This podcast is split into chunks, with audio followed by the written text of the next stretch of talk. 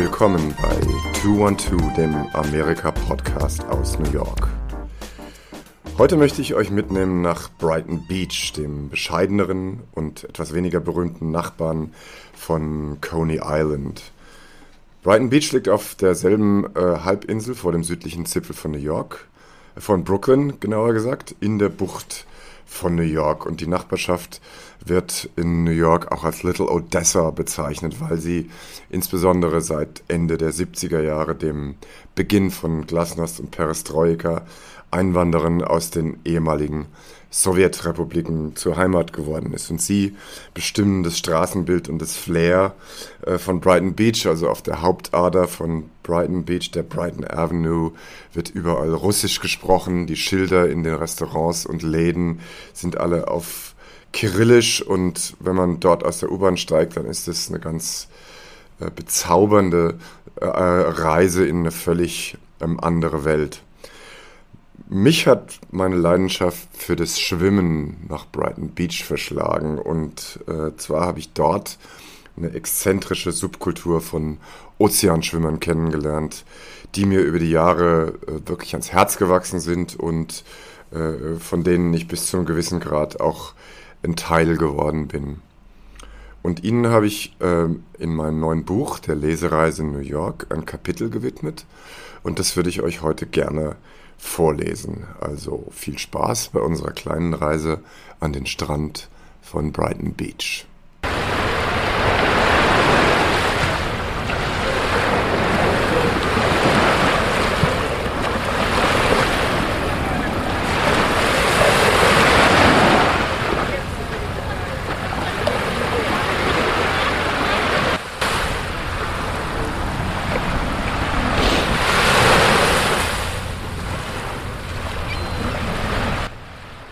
Einer der letzten Badetage des Jahres 2021 und das Wasser vor Coney Island ist glasig klar.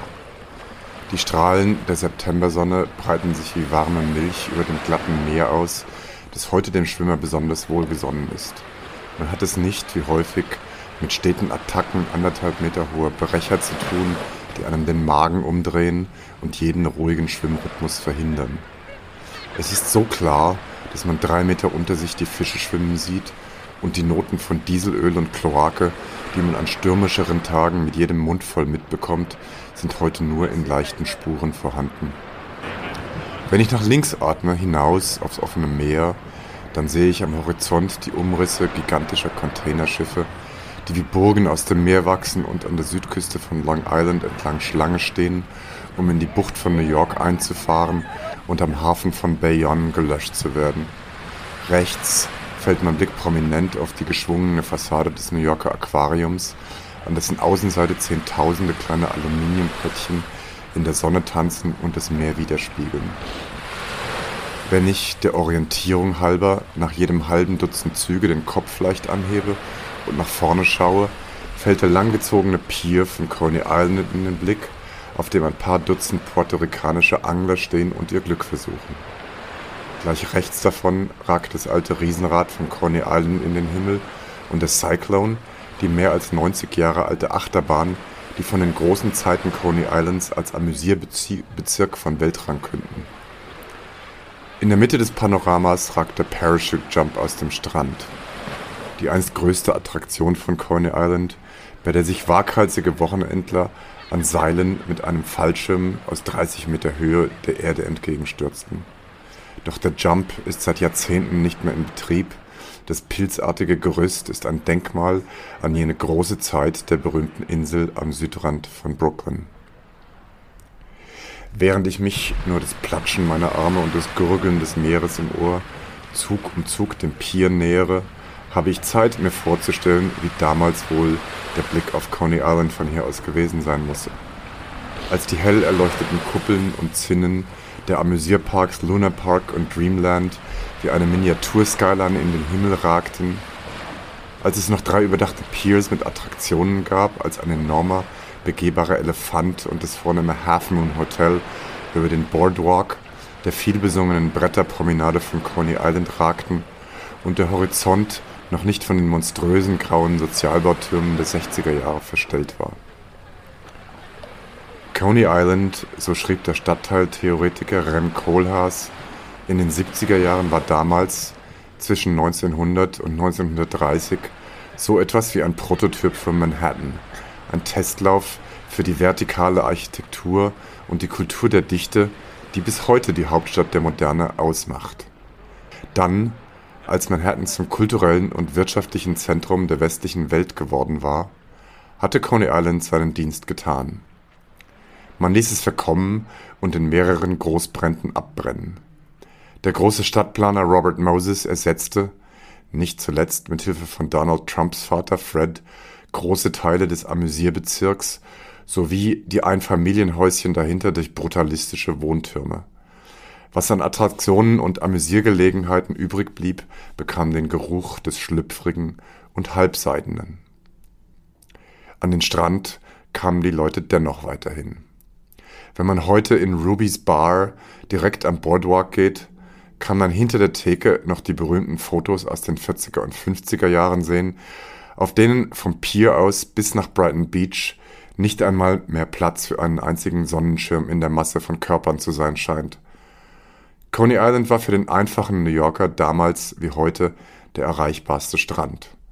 Man stieg auf der Lower East Side in die U-Bahn und war für ein paar Cents nach einer Dreiviertelstunde hier, konnte baden und flirten und sich bei Nathans an der Surf Avenue einen Hotdog und ein Bier schmecken lassen. Ich bleibe etwa 100 Meter vor dem Pier stehen, um nicht den Zorn der Angler auf mich zu ziehen. Ich ziehe die Schwimmbrille ab und blinzele in die Sonne und lausche den Stimmen, die gedämpft vom Strand aus über das Wasser zu mir vordringen. Dann gilt es Peilung für den Rückweg aufzunehmen. Vorbei am Wonder Wheel und am Cyclone, vorbei am Aquarium um die steinernen Dämme herum, welche die Strandabschnitte voneinander trennen und vor Sturmschäden schützen, und auf die Aneinanderreihung von Hochhäusern zu, die den Beginn von Brighton Beach markieren. Dort, an der Ecke von Brighton Fourth Street, ist schon aus einem Kilometer Entfernung die grüne Markise von Tatjanas zu sehen, dem Vorposten der russischen Enklave Brighton Beach. Bei Tatjana wird es dann später einen Teller Borscht und ein Bier geben, auf die der Schwimmer sich während des gesamten Rückwegs freut.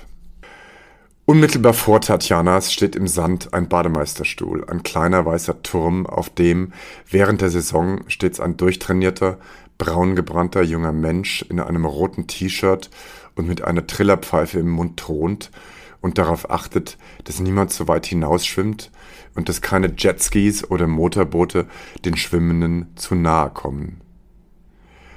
An den rund zweieinhalb Kilometern zwischen der Grenze von Brighton Beach zu Manhattan Beach im Osten und zwischen Coney Island und dem Privatstrand Seagate im Westen gibt es Dutzende solcher Stühle. Etwa alle 200 Meter sind sie positioniert. Doch dieser hier ist ein besonderer Stuhl. Eine kleine Kupferplakette an der Rückenlehne des Stuhls weist ihn als Grimaldos Chair aus. Doch nur Eingeweihte wissen, wer Grimaldo war. This is a particular spot where um, people who swim like to gather year round. Um, during the summer, there's a lifeguard chair here that everybody gathers at and knows to meet at. And but there's also a group that gathers all through the winter. So any weekend you come, you can find people who are ready to swim, swimming, or post swim, warming up.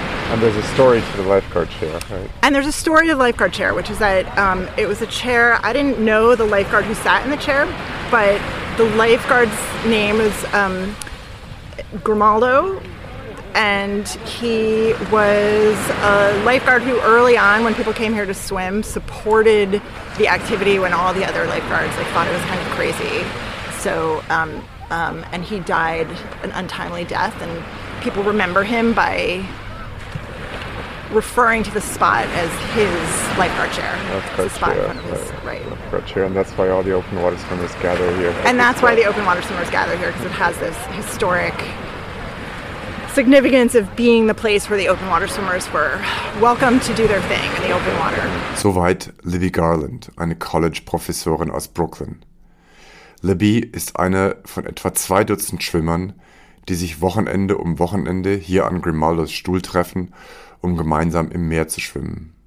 Sie nennen sich die Sibbos, eine etwas ungelenke Abkürzung für Coney Island and Brighton Beach Open Water Swimmers. Unter Schwimmen verstehen die Sibbos allerdings nicht das übliche Planschen im hüfttiefen Wasser, das der gemeinsame Strandbesucher meint, wenn er oder sie vom Schwimmen im Meer spricht. Die Sibbos sind ein furchtloser Haufen. Viele von ihnen haben schon Manhattan schwimmend umrundet oder den Ärmelkanal durchquert. An jedem beliebigen Samstag schwimmen sie hier vom Chair zum Coney Island Pier und zurück. Nicht selten geht es dann noch weiter bis nach Manhattan Beach, um die fünf Kilometer voll zu machen. Und viele wiederholen das Ganze dann noch einmal am Nachmittag, nach einem Mittagessen bei Tatjanas. Grimaldo kannte sie alle und er vertraute ihnen. Er wusste, wie gut sie schwimmen konnten, und deshalb pfiff er sie auch nicht zurück, wenn sie ihre großen Runden drehten. Deshalb begannen sie sich an seinem Stuhl zu treffen, und oft ging er, wenn hinter der Küste von New Jersey die Sonne unterging, mit den Sibbos zu Rudy's, um ein Bier zu trinken. Heute veranstalten die Sibbos einmal im Jahr zu Ehren von Grimaldo ein Rennen, die Grimaldo's Mile. Man startet am Pier und klettert an Grimaldos Stuhl wieder aus dem Wasser und jeder, der es geschafft hat, bekommt einen Blumenkranz um den Hals und natürlich geht es danach zu Rubys oder zu Tatjanas. Ich persönlich hatte die Sibbos vor vielen Jahren über die Grimaldos Meile kennengelernt. Ich war engagierter Schwimmer und hielt mich mit mehreren wöchentlichen Gängen in New Yorker Hallenbäder fit und eines Tages fragte mich eine Bahnnachbarin, ob ich nicht Lust hätte, mit nach Coney Island zu kommen und die Grimaldos Meile zu schwimmen. Ich ließ mich überreden und überlebte tatsächlich die Expedition, auch wenn ich wegen mangelhafter nautischer Fähigkeiten einen riesen Umweg schwamm und am Ende bestimmt mehrere Liter Salzwasser geschluckt hatte. Doch die Initiierung in diese Gruppe von Exzentrikern gefiel mir. Eine von ihnen ist Kathleen Romaro, eine 75 Jahre alte Psychologin im Ruhestand, die auch durch die Grimaldos Meile zu den Sibbos kam. And how did you get into, into the open water aspect of it? Just because it seemed interesting. It was scary to me. It took me three swims before I felt comfortable in the open water. And the first, my first successful open water swim was the first Grimaldo's and it w- went from Brighton Beach to Coney. So we were swimming towards the parachute jump, towards the Wonder Wheel, towards the cyclone. And it was a day like this, and the water was like this, and it was clean, and you could see down 30 feet. The sea bass swimming underneath us, the sun at the top of Coney Island. It was like I was transported. It was one of the highlights of my swimming experience. Kathleen war wie viele von uns angefixt. Brighton Beach wurde ein fester Bestandteil ihres Lebens. Kathleen talks about Brighton Beach as being your church. Yeah, it is definitely my church. Uh, Even if she doesn't take communion. I consider the swim as taking communion. taking communion. I could Yeah. just I could just adore without having to take communion R- Right. already at that point. But if you say this is your church, does it have a spiritual aspect to you to come out here? Absolutely. I can come out here all by myself without anybody here and just sit. and- I could just stare at the water for hours probably. It fills me. You don't even need to get in. No, that's taking communion. Wie Kathleen unternahm ich fortan in jedem Sommer noch ein paar Mal die beinahe anderthalb Stunden lange Reise mit der U-Bahn von Harlem aus quer durch Manhattan und Brooklyn bis nach Brighton Beach. Es war jedes Mal ein Abenteuer. Alleine schon die Ankunft an der U-Bahn-Station Brighton Beach, die auf Stelzen hoch über der Brighton Avenue thront und bereits vom Waggon aus zwischen Backsteinhäusern einen Ausblick auf das Meer freigibt, rief ein Gefühl freudiger Erregung bei mir auf. Der Spaziergang von der Brighton Avenue zum Boardwalk steigerte dieses Gefühl. Man war jäh in einem anderen Land gelandet. Auf der Straße wurde nur noch Russisch gesprochen. Frauen mit auftupiertem Haar verkauften frisch gemachte Pelmeni, frittierte Teigtaschen mit Kartoffel- oder Fleischfüllung. Die Supermärkte hatten exotische Köstlichkeiten wie Sauerkirschen aus Moldova, Schwarzdornmarmelade aus Aserbaidschan sowie eine endlose Auswahl an eingelegtem Gemüse in der Auslage. Aus den Eckläden dröhnte schmalziger Russland-Pop und die Tatsache, dass die U-Bahn-Schienen noch immer auf Stelzen über die Avenue liefen und das Rattern der Züge im Sieben-Minuten-Takt jedes Gespräch erstickte, erweckte den Eindruck einer Zeitreise. So muss es vor 80 Jahren auch noch auf der Lower East Side von Manhattan zugegangen sein. Je besser ich die Mitschwimmer der Sibos kennenlernte, desto mehr lernte ich auch über die Tradition der Freiwasserschwimmer in New York und speziell hier in Brighton Beach. Immer wieder fiel der Name Gertrude Adderley und die Geschichte ihrer fantastischen Taten in den 20er Jahren, als die Menschen zu Zehntausenden an den Strand kamen, um Adderley schwimmen zu sehen. Die Tochter eines deutschstämmigen Metzgers aus Harlem hatte 1924 bei den Olympischen Spielen in Paris eine Goldmedaille im Schwimmen gewonnen, doch ihren Ruhm begründete sie erst danach als Berufsschwimmerin. Adderley weigerte sich, Grenzen zu akzeptieren, weder vermeintliche Leistungsgrenzen noch jene, die seinerzeit die Gesellschaft jungen Frauen noch auferlegte. So unternahm sie im Jahr 1926 als erste Frau das Wagnis, den Ärmelkanal zu durchpflügen. Dabei trug Gertrude Adderley einen Badeanzug, der in der damaligen Zeit für Frauen als unschicklich galt, der aber der Sportlerin die Fortbewegung im Wasser um ein Vielfaches erleichterte. Adderley schaffte es nicht nur mit Leichtigkeit, die Meerenge zwischen Dover und Calais zu durchpflügen, sondern sie brach auch noch den bestehenden Rekord, von einem Mann gehalten. Ihre Heimatstadt New York veranstaltete für sie bei der Rückkehr eine Konfetti-Parade am Broadway, bei der zwei Millionen Menschen sie bejubelten.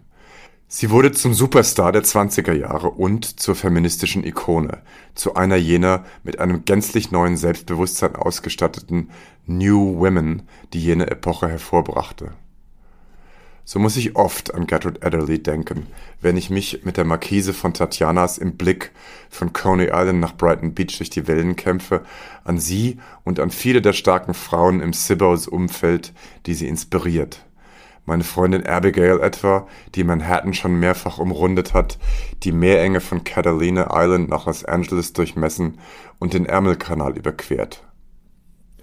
Einmal im Jahr ehrt Abigail zusammen mit ihrer Freundin Hannah Gertrude Adderley, indem sie die in Insiderkreisen Adderley Swim genannte Route abschwimmt. Die Strecke, die Adderley als erste Schwimmerin überhaupt bewältigte, führte von der Westseite Manhattans den Hudson hinunter, an der Freiheitsstatue vorbei in die Bucht von New York, dann unter der Verrazano Bridge hindurch hinaus aufs offene Meer, um dann nach etwa fünf Stunden am Strand der kleinen Insel Sandy Hook anzukommen, die, der Küste von New Jersey vorgelagert, direkt gegenüber von Coney Island liegt.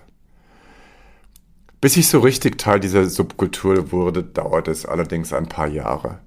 Bis zum Frühjahr von Covid war ich nur gelegentlicher Gast, mehr interessierter Beobachter als Teilhaber, doch dann kamen die schrecklichen Wochen im Februar und März des Jahres 2020, als wir alle verschreckt in unsere Wohnungen eingesperrt waren und Manhattan zur Geisterstadt wurde. Ich erinnere mich noch genau an jenen Tag, Anfang Mai, als ich mich in Harlem auf mein Fahrrad schwang, weil man der U-Bahn noch nicht recht traute, um mich auf den beinahe zwei Stunden langen Weg nach Brighton Beach zu machen, am Hudson entlang über die Manhattan Bridge, durch neue und unbekannte Nachbarschaften wie Sunset Park, dann an der Bucht entlang mit Blick auf Staten Island immer parallel zu Adderleys Schwimmroute. Die Sibbos waren alle da an diesem Sonntag. Man hatte große Kreise in den Sand gemalt, um den geforderten Abstand zu halten, doch alleine hier zu sein, den Himmel und das Meer zu sehen und zu riechen, Weite im Auge zu haben und Sonne auf der Stirn, war ein Gefühl, das ich nie vergessen werde. Nie war ich so befreit. Und so blieb ich auch so lange im noch empfindlich kalten Wasser, bis die Lippen und die Finger blau waren und ich mit dem Schlottern gar nicht mehr aufhören konnte. So süß war das Gefühl der Befreiung, dass ich es kaum erwarten konnte, das nächste Mal nach Brighton Beach zu kommen.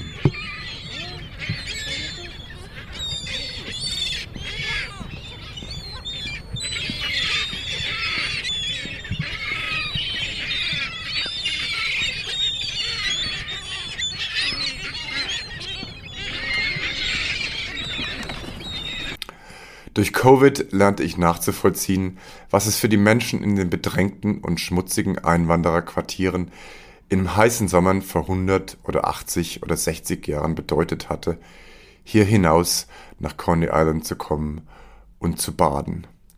Doch ich war nicht der Einzige, für den die wöchentlichen Besuche in Brighton Beach während der Pandemie zu einem überlebenswichtigen Ritual wurde. Particularly important during the pandemic to have this I look think so. to? That's what kept us sane. I was just going to say it saved our sanity because, I mean, first it looked like a Venn diagram. You know, people came out and everybody made a six foot circle around themselves. Uh-huh. And if you had seen it from the sky, you would have seen a bunch of tangential circles right. It was a nice way to socialize and, and, and see friends. and feel safe. And like I always say, I had a lovely pandemic. And all that changed last year during COVID because why? Because all the pools were closed, or most of the pools were closed. Um, it didn't feel safe to be indoors with other people, and so there was a larger group than usual. There have always been people who've swum through the winter, but last year there was a larger group than usual. Um, and I had had no intention of swimming through the winter, but it just seemed such a shame not to keep coming every weekend. So I came through September and then I just kept coming through October, and so did some of our comrades from the swim team. Um, and then we just kept going through the year. So you didn't plan to go through the winter. It just you I've- just kept going. Of course, I didn't plan to go through. Who would plan to swim in the winter? That's insane. it's totally crazy. It's freezing and it sleets and it snows and it's icy and I mean the water's not icy, but it feels icy. Yeah. Yeah, totally crazy. Was this com- having this as a regular thing once a week? Was that something important for you during COVID? It was. It became incredibly important to me. Yeah, for a couple reasons, and one was that. I mean, I was lucky enough to be able to be doing my work from home, which not everybody was, but I was. But the flip side of that was that, like a lot of people who were doing that, I was really cooped up in a small Brooklyn apartment. Um, without seeing other humans very much. And so coming to the beach was like the polar opposite of that. So it was about having space and having sunshine and being with people, but in a safe way where there was, you know, plenty of un unvirus air, unvirused air to breathe. Um, and then I think also it became the pretty much the only time every week that I wasn't super stressed out about the pandemic and all the other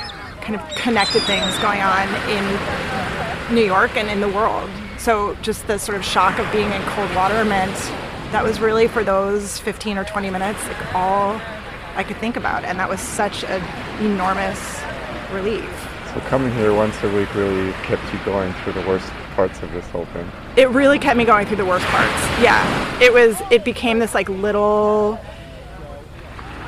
weekly oasis of both insanity and sanity at the same time. Yeah, I think it. I think it was like one of the most important. It's so strange because it was such a crazy thing to do, but it became like one of the most important kind of mental health measures. And I think for other folks too who are coming out here, not just for me. So, yeah. So ist die sonntägliche Fahrt an den Strand seit Beginn von Covid zu einem festen Teil meines Lebens geworden. Ich kann es meist schon donnerstags kaum erwarten, mich in Harlem mit einem dicken Packen der Sunday Times unter dem Arm in den A-Train zu setzen und mich 40 Kilometer weit durch die große, große Stadt ans Meer rattern zu lassen. Und wenn ich dann nach einer Stunde in den heilenden Gewässern von Brighton Beach, wie es Kathleen einmal ausgedrückt hatte, nach einer Stunde oder etwas mehr über zerbrochene Muschelreste zum Grimaldo's Chair hinaus, hinauf starkse, dann erfüllt mich ein fast perfektes Glück. Es gibt keinen Traumstrand in der Karibik oder auf den Malediven, den ich je mit diesem Flecken tauschen möchte.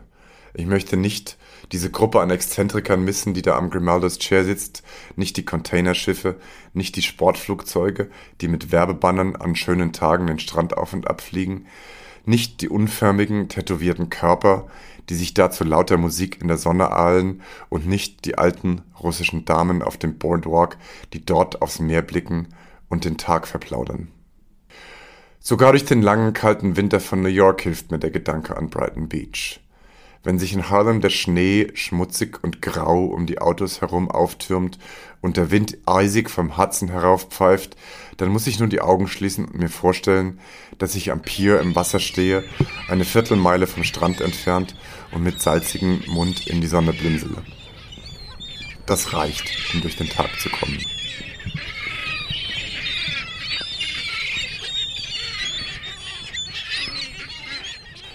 Kathleen und Allison haben am Brighton Beach derweil noch mehr gefunden als nur eine Flucht aus dem harten New Yorker Alltag. Sie haben hier ihr Lebensglück gefunden. You met here? How? We met here. Allison is better at telling the story because she pursued me. How, how, how was that? I'm a well, I'm a Coney Island polar bear. So Okay. when it's the off season, we after, we swim November to April. So after April, we started coming here to swim, and I kept seeing Kathleen here. Because, of course, Sibbo swim from April to November, or I was swimming from April to November at the time. Uh-huh. It gets a little too cold by the first week in November is usually like the end point for me. The weather changes and I just can't do it anymore. You don't do the year-round thing like a lot of these no, people. no, no. No. But Allison does. I do, Uh, I do, but, but I kept seeing her here at the beach, and I just had the giantest. I was smitten. I had a giant crush. And uh, until I finally got her attention, it was November. so how, how many weekends of coming out here before you got her attention? Well, I started to notice her in May. After polar bear season ended at the end of April, I saw her May to November. And um, And you got her to keep coming through the winter, even though she doesn't normally? Right. yeah, Right. she was my cabana girl. She held my robe for me. At the polar bear convention over on Coney Island every Sunday at one o'clock, I started holding her robe for her as she got out of the water. Ah, okay, and that's how it. I'm not that- sure if she's going to keep doing it this winter or not. That's how it started. She's done courting me. We're married. So how long did it take for you guys to get married from that point? oh God, like Well, six months. we started to date in November and we were November to married in July. July. Wow. Eight months. Uh, okay, okay. So tell me about the wedding here at here at Brighton Beach. Oh, it's beautiful. We got married down at like 21st Street, and the dead end by what was Kitchen 21 then. We had like food carts come, a Jew and Italian. We had to feed people, and we had you know when they make a movie and they have those the craft food sets. It's been my dream to just some, eat something from them, and uh, so they came to and, and catered the wedding. It was fabulous. It Yeah, was at sunrise. Sunrise. yeah, because we do Friday early morning sunrise swims over there. And um, so we got married at one of them, and hundreds of people came. It was it was amazing. And most of the people that came were from this from this community here, from the from the open yeah. water Yeah. swimmers. Yeah, yeah, Polar bears. A big percentage of them. yeah. yeah. mostly polar bears. They had, they ca- they had they got like 20 parasols and made an aisle for us to walk in instead of the first dance. We had a first swim.